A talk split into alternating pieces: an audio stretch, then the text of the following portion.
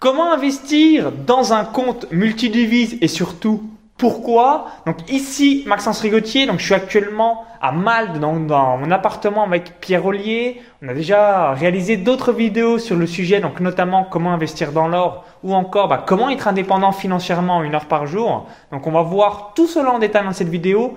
Mais juste avant, cliquez bien sur le bouton s'abonner juste en dessous et rejoindre plusieurs milliers d'entrepreneurs abonnés à la chaîne YouTube. Donc salut Pierre, est-ce que tu peux rapidement et brièvement te présenter On va voir ensuite l'intérêt d'investir dans un compte multidevise et aussi pourquoi? salut Maxence, merci de m'inviter chez toi à Malte. Euh, justement, c'est, je pense que l'endroit est tout à fait euh, bien choisi pour parler de ça. Donc moi, je m'appelle Pierre Ollier, j'ai 33 ans, donc je suis un ancien banquier, ancien conseiller en gestion de patrimoine.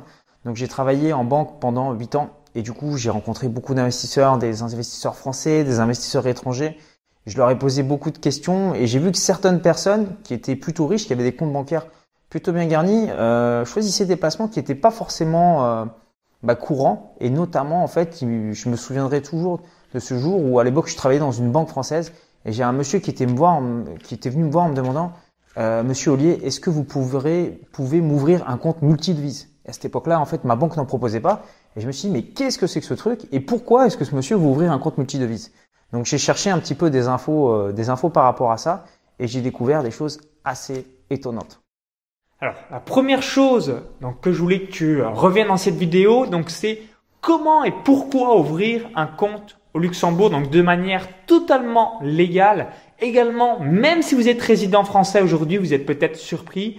Et si tu peux revenir sur les différentes étapes, le montant, euh, comment le déclarer au fisc, pourquoi bah, on a le droit légalement, même si on est euh, résident français, si c'est votre cas aujourd'hui à l'heure où vous euh, visionnez cette vidéo. Ouais vous soyez résident français, que vous soyez résident belge, que vous soyez résident suisse, vous avez tout à fait la possibilité en fait d'ouvrir un compte au Luxembourg. Pourquoi c'est intéressant? Parce que je pense que si vous voulez, quand vous avez de l'argent qui est placé, euh, ce qui est intéressant, c'est d'être géodiversifié. Euh, Qu'est-ce qui s'est passé quand vous regardez sur les, sur les années passées euh, Par exemple, vous avez eu euh, le problème de la Grèce qui était trop endetté et du coup, en fait, les gens ont un peu paniqué, sont tous allés retirer leur argent dans les banques donc imaginons qu'on vive une configuration en fait similaire dans notre pays. Bah, c'est toujours bien de se dire en fait qu'on a de l'argent dans un autre pays. La deuxième chose en fait que j'aime bien donc avec le Luxembourg, c'est que c'est un pays qui propose le super privilège. Alors vous allez me dire mais qu'est-ce que c'est que ce truc-là? Bah, C'est tout simplement en fait en France au niveau de la loi, quand une entreprise fait faillite, le premier à se servir c'est l'État, c'est le fisc qui vient déjà récupérer donc euh, ces impôts. Le deuxième, ce sont les créanciers. Et s'il en reste et que vous, vous étiez par exemple client d'une entreprise, je ne sais pas, de maçonnerie qui devait vous faire des travaux, eh ben à ce moment-là, une fois que l'État s'est servi, que les créanciers sont servis, on vous rembourse à vous. Donc vous êtes toujours le dernier servi, ce qui n'est pas du tout le cas au Luxembourg, puisque le Luxembourg, c'est on rembourse le client en premier en cas de difficulté au niveau d'un établissement bancaire. Et cette mentalité, selon moi, fait déjà toute la différence c'est-à-dire qu'on va vraiment protéger vos intérêts plutôt que euh, les intérêts euh, que, enfin, par exemple, dans une banque française où là carrément, bah, c'est vous qui passez en dernier, clairement.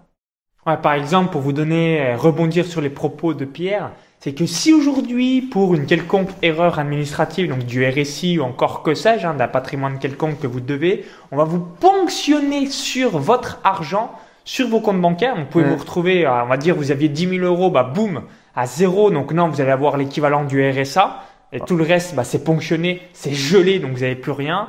Alors que si vous êtes au Luxembourg, on va vous dire, bah, monsieur, ciao, c'est pas vos oignons, c'est pas vos affaires. Mm. L'argent de nos clients reste ici dans cet établissement bancaire. Donc, ce qui se passe le matin, euh, quand vous travaillez dans une banque, euh, vous êtes banquier comme moi, vous avez, donc, après je le faisais plus quand j'étais conseiller en gestion de patrimoine, mais quand j'ai débuté, j'étais conseiller financier. Donc, j'ai débuté en fait à la base et on me demandait de traiter quelque chose qui s'appelait les avis à tiers détenteurs. Alors je connaissais pas à ce moment-là, je me suis dit mais qu'est-ce que c'est que ce truc? Et en fait, ce qui se passe, c'est que les impôts euh, ou le RSI ou quoi que ce soit, au fait, vous payez pas une amende, par exemple, euh, parce que voilà, vous l'avez pas payé, vous l'avez oublié, vous recevez une relance, vous payez toujours pas. Eh ben, le fisc peut venir prélever directement sur votre compte ben, la somme.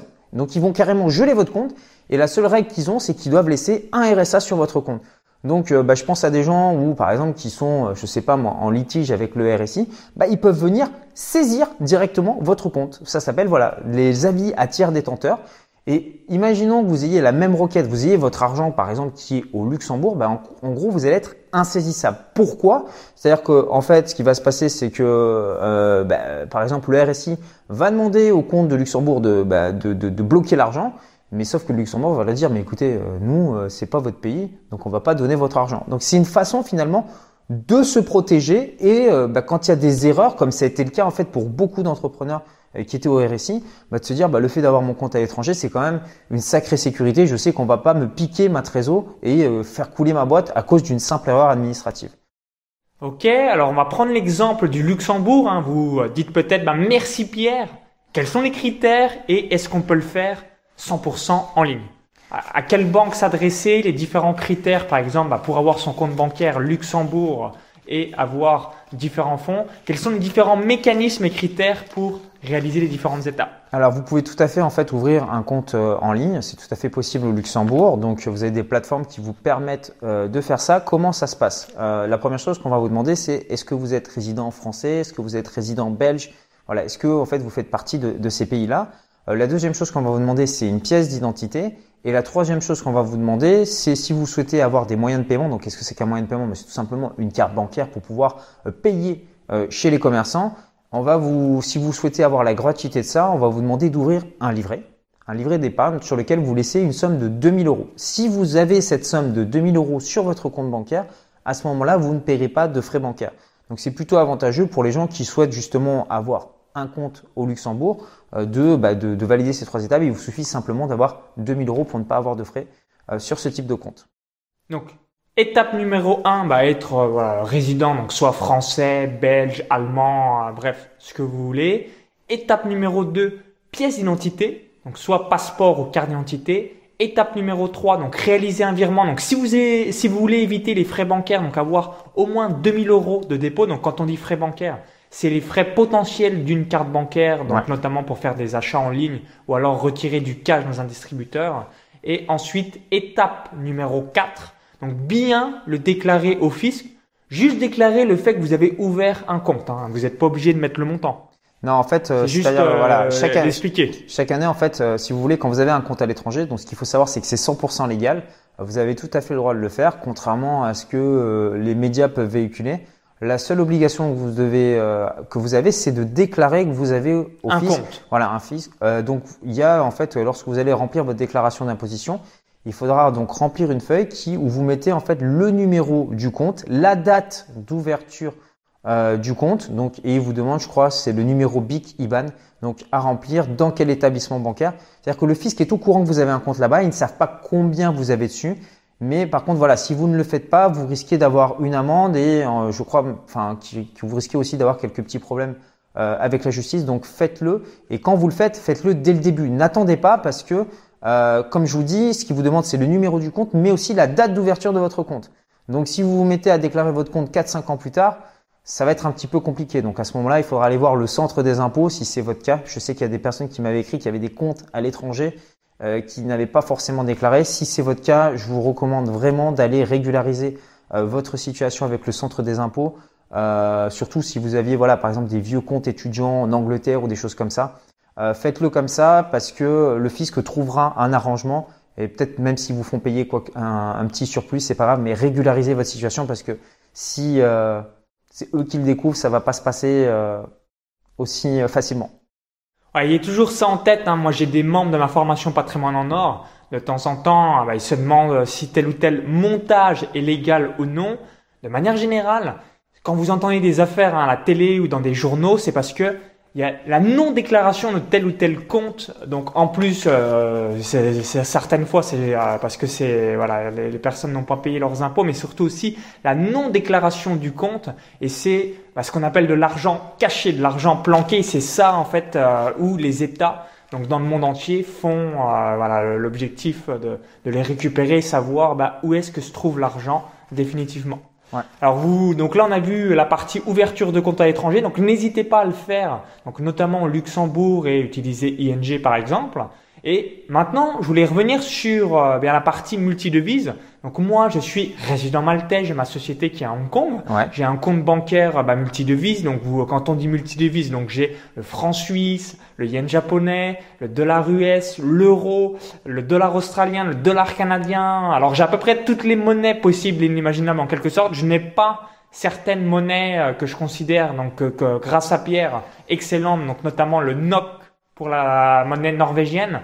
Donc pourquoi avoir un compte multidevise Et ensuite, on va vous donner le top 6 ou 7 des pays à avoir pour tout simplement donc vous couvrir contre l'effondrement bancaire? Alors, pourquoi avoir un compte multidevise? Donc déjà, en fait, c'est vrai que c'est des choses qui ne sont pas proposées par défaut sur les comptes bancaires en France, les comptes multidevises.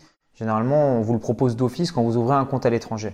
Donc je vais prendre l'exemple en fait moi euh, du compte que j'ai euh, au Luxembourg, c'est un compte multidevise, c'est-à-dire que je peux avoir de l'argent en euros, je peux avoir de l'argent en dollars US, je peux avoir de l'argent en couronne norvégienne. C'est-à-dire que j'ai trois différentes lignes et par exemple je peux très bien avoir 1000 euros, 1000 dollars et 1000 couronnes. Enfin vous voyez, il y a, vous voyez un petit peu le, le principe. Donc pourquoi c'est intéressant? Ben, C'est tout simplement pour se protéger face au taux de change. Comme vous le savez peut-être, en ce moment la Banque Centrale Européenne imprime énormément de billets, donc elle les imprime pas matériellement, mais elle les imprime fictivement, ce qui revient au même euh, à l'heure où on vous tourne cette vidéo, je pense que 1 euro, ça doit valoir 1,8$, alors qu'il y a encore quelques années de ça, euh, avec 1 euro, on pouvait acheter 1,50$. Donc c'est une grosse preuve que notre monnaie en fait a été complètement dévaluée. Et si vous souhaitez en fait vous protéger en fait face au risque de taux de change, bah, le fait d'avoir un compte multidevise permet ça. Euh, je voulais vous dire une deuxième chose qui m'est sortie de l'esprit. Oui, voilà, c'est par rapport en fait, voilà, qu'est-ce qui s'est passé dernièrement? Il y a eu le Brexit. Euh, donc, euh, vous avez vu donc les Anglais qui sont sortis de l'euro. Il va y avoir différents référendums euh, qui vont se passer un petit peu partout en Europe. Et le risque qu'il y a, c'est qu'il y ait un éclatement de la zone euro et qu'on revienne, si vous voulez, à des monnaies ou enfin, enfin qu'on n'utilise plus l'euro, que ça soit un franc euro.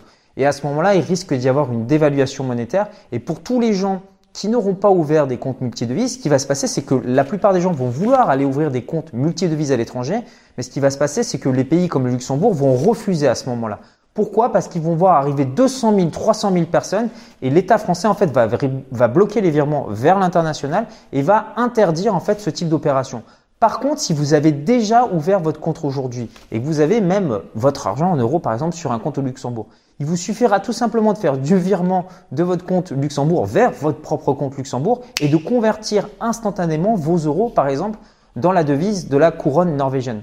Pourquoi est-ce que je vous parle de la couronne norvégienne? C'est tout simplement parce que la Norvège déjà est hors Europe. Et la deuxième chose de ce pays, c'est qu'il n'est pas endetté. Et leur monnaie repose sur leurs réserves de pétrole. Contrairement à nous qui avons une monnaie fiduciaire qui ne repose sur rien, la couronne norvégienne est vraiment basée sur l'économie de la Norvège, donc pays pas endetté, donc une monnaie très forte. Et c'est pour ça que je recommande en ce moment, en fait, si vous n'en avez pas encore, de basculer en fait votre argent vers de la couronne norvégienne, pas tout, parce que vous avez toujours besoin de faire des paiements en euros, mais au moins une partie de votre patrimoine pour le sécuriser.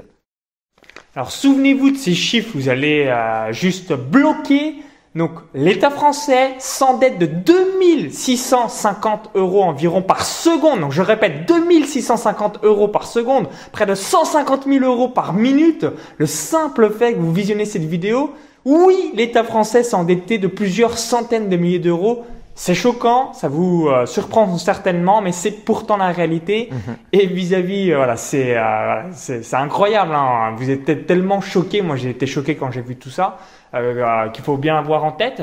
Et je vais revenir sur un, petit point que souvent j'ai et que également Pierre a à travers les membres de sa formation. Mhm. Ils ont dit, bah, merci Maxence, merci Pierre pour tes infos, mais l'État français garantit 70 000 euros ou 100 000 euros, alors que je vais laisser les chiffres euh, à Pierre euh, pour les donner, mais vous allez voir, vous n'allez même pas de quoi payer un resto à votre chérie avec l'effondrement bancaire. Vous avez souvent entendu cet argument que j'appelle un peu marketing. Moi, le journalisme, c'est un peu du marketing, c'est-à-dire qu'on vous raconte une belle histoire, euh, mais derrière, en fait, il faut dès qu'on creuse un petit peu, on se rend compte, mais, c'est hallucinant. le fonds de garantie bancaire. Donc le fonds de garantie bancaire, à l'heure où je tourne cette vidéo, il est de 3 milliards d'euros. Vous 3 milliards d'euros, pour... donc c'est pas beaucoup, 3 hein. milliards d'euros le fonds de garantie bancaire en France. Voilà, donc je vous invite à faire un calcul tout simple que tout le monde peut faire. Hein. Vous allez, vous tapez fonds de garantie bancaire, vous allez, ils ont un site et vous allez voir que les provisions sont de 3 milliards d'euros actuellement. Moi, je vous invite à faire un calcul tout simple, 3 milliards d'euros divisé par 66 millions de Français. Et eh ben, 3 milliards, je vous, je vous fais le calcul, 3 milliards divisé par 66 millions, ça fait 45 euros, 45 euros par Français. C'est-à-dire que votre argent, via ce fonds, est garanti à hauteur de 45 euros. Et donc les gens vous disent toujours, bah oui, il y a le fonds de garantie qui viendra euh, sauver tous les Français à hauteur de 45 euros. Moi, la 45 balles Je ne sais pas si vous vous rendez compte quand même. Euh, voilà, c'est ridicule. Donc, donc, en fait, tout ça, c'est juste en fait, si vous voulez, pour euh, rassurer en fait les, les gens par rapport à ça. Bon, l'idée c'est pas d'aller courir à la banque et de retirer tout son argent, aucun intérêt. Mais ce que je vais vous faire prendre conscience avec ce chiffre, c'est tout simplement que l'euro, c'est peut-être pas forcément ce qu'il y a de plus sécurisé. Et moi, en fait, je me pose toujours la question dans le sens inverse parce que c'est toujours un petit peu compliqué de changer, de se dire, attends, j'ai des euros, je vais aller les mettre en Norvège. Mais n'importe quoi. Mais la question que je me suis posée, je me suis dit, mais attends, Pierre, tu serais né en Norvège. Est-ce que tu aurais été placé ton argent dans la monnaie européenne? Si vous étiez australien, si vous étiez canadien, si vous étiez africain, si vous bah étiez en Amérique latine ou que sais-je, est-ce que vous investiriez dans l'euro? C'est une bah, bonne question à vous poser. Voilà, moi en fait, clairement, aujourd'hui, je, je, serais norvégien. Euh, euh, je, sais que ma monnaie est forte dans mon pays, qu'on a des réserves de pétrole, que mon pays n'est pas endetté. Pourquoi est-ce que je vais aller mettre mon argent dans un pays qui fait marcher la planche à billets et qui en plus, enfin, qui dévalue sa monnaie? Enfin, je veux dire, c'est n'importe quoi. Et sur une monnaie fiduciaire qui ne, repèse sur, qui ne pèse sur rien et dans des pays qui s'endettent de plus en plus. Donc euh, moi, ce que je vous propose, et je pense que je vais anticiper la question de Maxence, c'est de vous donner la liste des pays les plus sécurisés pour placer son argent. Donc j'ai fait une liste, je vais vous en donner sept. Il y en a d'autres, mais je vais vous donner les sept Premier, donc le premier pays le plus sécurisé, c'est la Norvège. Deuxième pays, Hong Kong. Ça te, te rappeler quelque chose? Voilà, donc j'ai bon choix de ma part, sans savoir à l'époque. Bah, Hong Kong déjà, c'est je crois la densité où il y a le plus de millionnaires au mètre carré. Euh, vous avez le troisième pays, donc c'est la Nouvelle-Zélande. Euh, vous avez... Un Norvège, deux Hong Kong, trois Nouvelle-Zélande. Quatre, vous avez donc la Suisse. Cinquième pays, l'Australie. Le sixième pays, c'est Singapour, donc la Singapour qu'on appelle un petit peu la Suisse euh, de l'Asie. Et en sept, vous avez donc le Luxembourg. Le Luxembourg à prendre quand même avec des pincettes parce qu'il fait partie de l'espace européen, ce qui n'est pas le cas de la Suisse. La Suisse ne fait pas partie de l'Europe et la Norvège, si vous ne le saviez pas, ne fait pas partie de l'Europe non plus. Donc c'est quand même, bah c'est quand même plutôt pas mal parce qu'on diversifie en termes de continent. Voilà. Ouais, ce qu'il faut toujours avoir en tête, c'est que on prend l'exemple encore une nouvelle fois des pays où la monnaie c'est l'euro ou alors de l'Union européenne. Vous avez certains pays qui sont quasiment pas endettés. Donc moi j'ai mon frère qui habite en Estonie, donc l'Estonie est très peu endettée. Vous avez d'autres pays qui est extrêmement endettés bah, c'est tôt ou tard, il y a des pays qui vont dire c'est quoi ce bordel Tu crois que je vais payer euh, les ardoises à ta place ou inversement Donc c'est un petit peu comme s'il y avait une table au restaurant, vous avez une personne donc sur 10 personnes, deux personnes qui ont de l'argent, huit personnes qui sont endettées jusqu'au cou. Bah il y a un moment donné, les deux personnes qui ont de l'argent, ils ont envie de dire bah fuck off, ciao, hasta la vista aux huit autres mmh. personnes par rapport à ça. Donc c'est important de l'avoir en tête. Et vis à -vis de cette planche à billets, Ayez toujours cela à l'esprit. Si on fait marcher la planche à billets, planche à billets, planche à billets, planche à billets, planche à billets, vos 100 000 euros actuels ne vaudront plus que 50 000 euros, 40 000 euros, 30 000 euros, 20 000 euros, 10 000 euros. Donc, en quelques jours, on passe d'une valeur, bah, 100 000 euros, voilà, j'ai un certain train de vie, un certain pouvoir d'achat, à je n'ai plus grand chose dans mes poches parce que on a fait tourner la planche à billets. Ouais, donc ça c'est quelque chose que vous devez bien comprendre, c'est que l'argent que vous avez sur votre compte en banque, c'est du papier, c'est une monnaie fiduciaire. Euh, d'ailleurs, en fait, ce qui a marqué sur votre compte en banque, quand il y a marqué 100 000 euros, il y a marqué crédit 100 000 euros. Cet argent ne vous appartient plus. Il est euh, à la banque. Vous pouvez regarder en fait en termes de juridique. Ça veut juste dire que la banque a un crédit de 100 000 euros envers vous, mais ça ne veut pas forcément dire euh, qu'elle va vous le rembourser. Donc vérifiez en fait, vérifiez par rapport à ça. Et en fait, pour savoir un petit peu comment ça fonctionne, euh, quels sont les pays euh, qui euh, sont en bonne santé, moi, en fait, bon, je les détaille un petit peu plus. J'ai un programme qui, qui, parle de ça, dans lequel, en fait, je vous explique euh, comment. Les pays sont assurés, ça s'appelle du crédit défaut swap. Je vais pas rentrer dans les détails, mais en gros, on assure les pays contre la dette. Et plus c'est cher, bah, plus le pays, enfin, plus le pays est risqué, plus c'est cher. Donc, si vous regardez, moi, je regarde le niveau des crédits défaut swap par pays. Et par exemple, vous regardez le, les crédits défaut swap sur la Grèce, ça fait assez mal, pareil au niveau de l'Italie. Ouais. Quel est le site? Je me souviens que tu m'avais fait voir cela. J'avais halluciné. La Grèce, en gros, euh, voilà, ils sont, catastrophiques. Bah, Grèce, Italie, Portugal, ce sont des pays, Espagne même, qui sont assez en difficulté. Donc vous allez sur le site de Boursorama et dans les indices, vous tapez CDS. Donc CDS, vous allez avoir les taux souverains et en fait, vous avez la liste des pays euh, qui sont classés. Euh, bah voilà, vous allez avoir, je crois que la, crois que la, la, France est autour de 30. Mais pourquoi vous allez dire que la France, euh, c'est pas énorme 30 sur 100, c'est pas énorme? Tout simplement parce que les Français ont beaucoup d'épargne et beaucoup de patrimoine.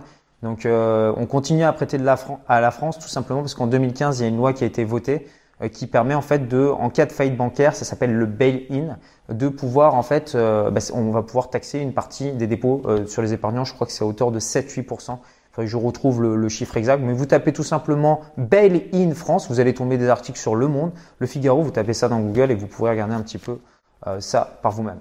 Ah, vous avez bien entendu, vous n'êtes pas maître de votre argent si l'État français fait euh, un défaut euh, bancaire ou alors une faillite. En fait, ils peuvent ponctionner sur l'argent des, des, épargnants. En fait, ce qui va se passer, c'est voilà, vous savez, en 2008, il y a eu la crise des subprimes. Vous avez la banque, par exemple, Lehman Brothers, qui a fait faillite et ce sont les États qui ont recapitalisé les banques. Je pense qu'on vous a suffisamment bassiné à la télé avec ça.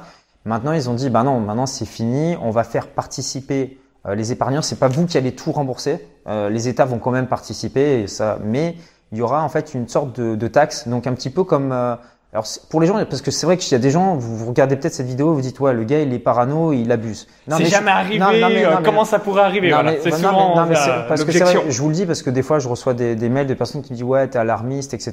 Alors je vais juste vous parler d'une d'une dette, enfin d'une taxe qu'on a actuellement qui s'appelle la CDS, euh, CRG CRDS, contribution de réduction de la dette sociale. À la base, cet impôt devrait devait être mis en place pendant deux ans. C'était censé être provisoire et on continue toujours à le payer aujourd'hui. Donc comment ça va se passer si jamais un jour ils veulent faire un renflouement bancaire? Ils vont mettre une taxe qui va s'appeler la CSG CRDS. Ils vont dire mais vous inquiétez pas, c'est provisoire et de toute façon on la retirera dans deux ans. Et à chaque fois qu'une loi comme ça est votée, une nouvelle taxe est votée en France, bah, cette taxe euh, dure bah, ad vitam aeternam. Donc euh, les gens en fait s'affoleront pas, diront bah finalement c'est que deux ans, c'est provisoire euh, pour renflouer les banques, puis après en fait ils la laisseront en place et donc c'est comme ça qu'ils vont en fait ponctionner. Ils vont pas venir voler, mais ils vont mettre une taxe supplémentaire. Voilà, pour un petit peu euh, arrondir les angles et comprendre comment ça fonctionne de l'autre côté. Ouais, je voulais donner l'exemple de Chypre hein, qui a eu lieu. Donc on a eu Chypre en 2013, la Grèce en 2015.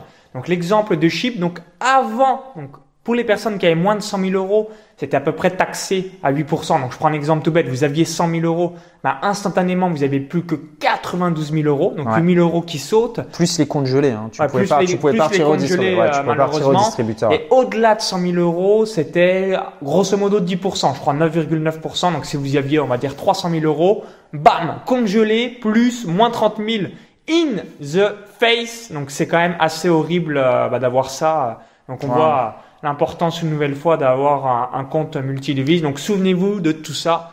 Endettement 2655 euros par seconde. Vous avez la loi, donc la, loi Bail en 2015 vis-à-vis euh, bah, malheureusement de, de, prendre sur les épargnants, donc sur directement sur votre compte en fonctionnant.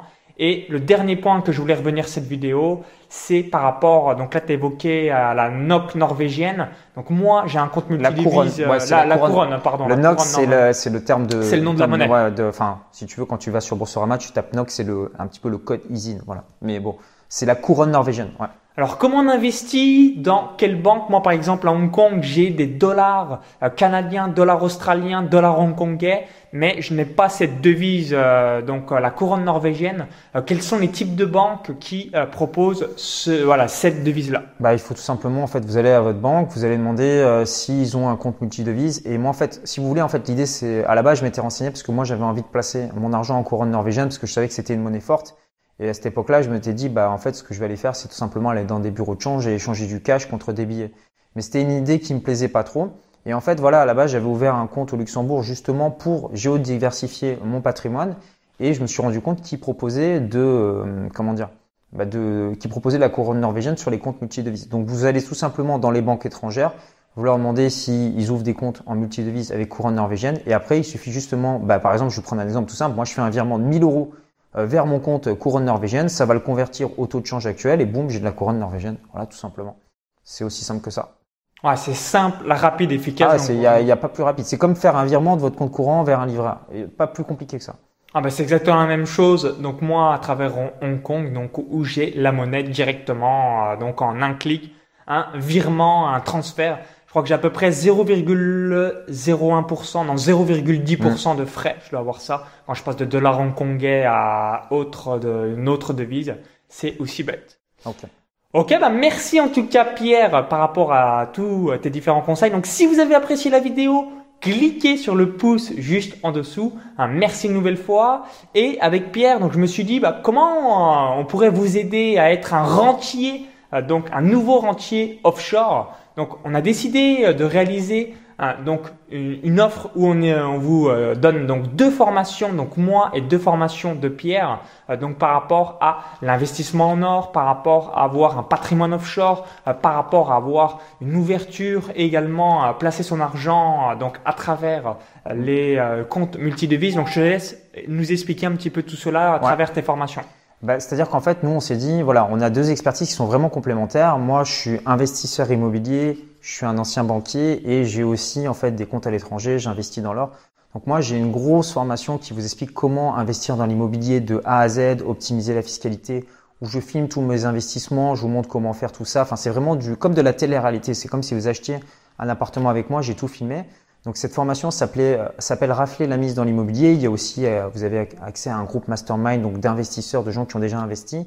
Euh, vous allez pouvoir avoir accès à une deuxième formation dans laquelle ben, je vous montre comment ouvrir des comptes à l'étranger, comment investir dans l'or. Notamment le, compte au Luxembourg. Tu filmes ton écran comme si tu, si, comme si vous étiez par-dessus son épaule. Et en fait, je me suis dit c'est extrêmement complémentaire parce que quand on a, quand on est devenu investisseur immobilier, quand on a euh, comme ça des comptes à l'étranger qu'on investit dans l'or, Maxence, lui, est venu s'installer à Malte. Il a tout un système de holding dont il, parle en fait dans sa formation patrimoine en or. Et là, je suis à Malte. Je vous dire qu'il y a vraiment quoi. En ce moment, il y a peut-être 40 personnes qui sont venues à Malte pour justement te rencontrer et regarder comment tu faisais parce que c'est assez exceptionnel ce que tu proposes dans ton programme.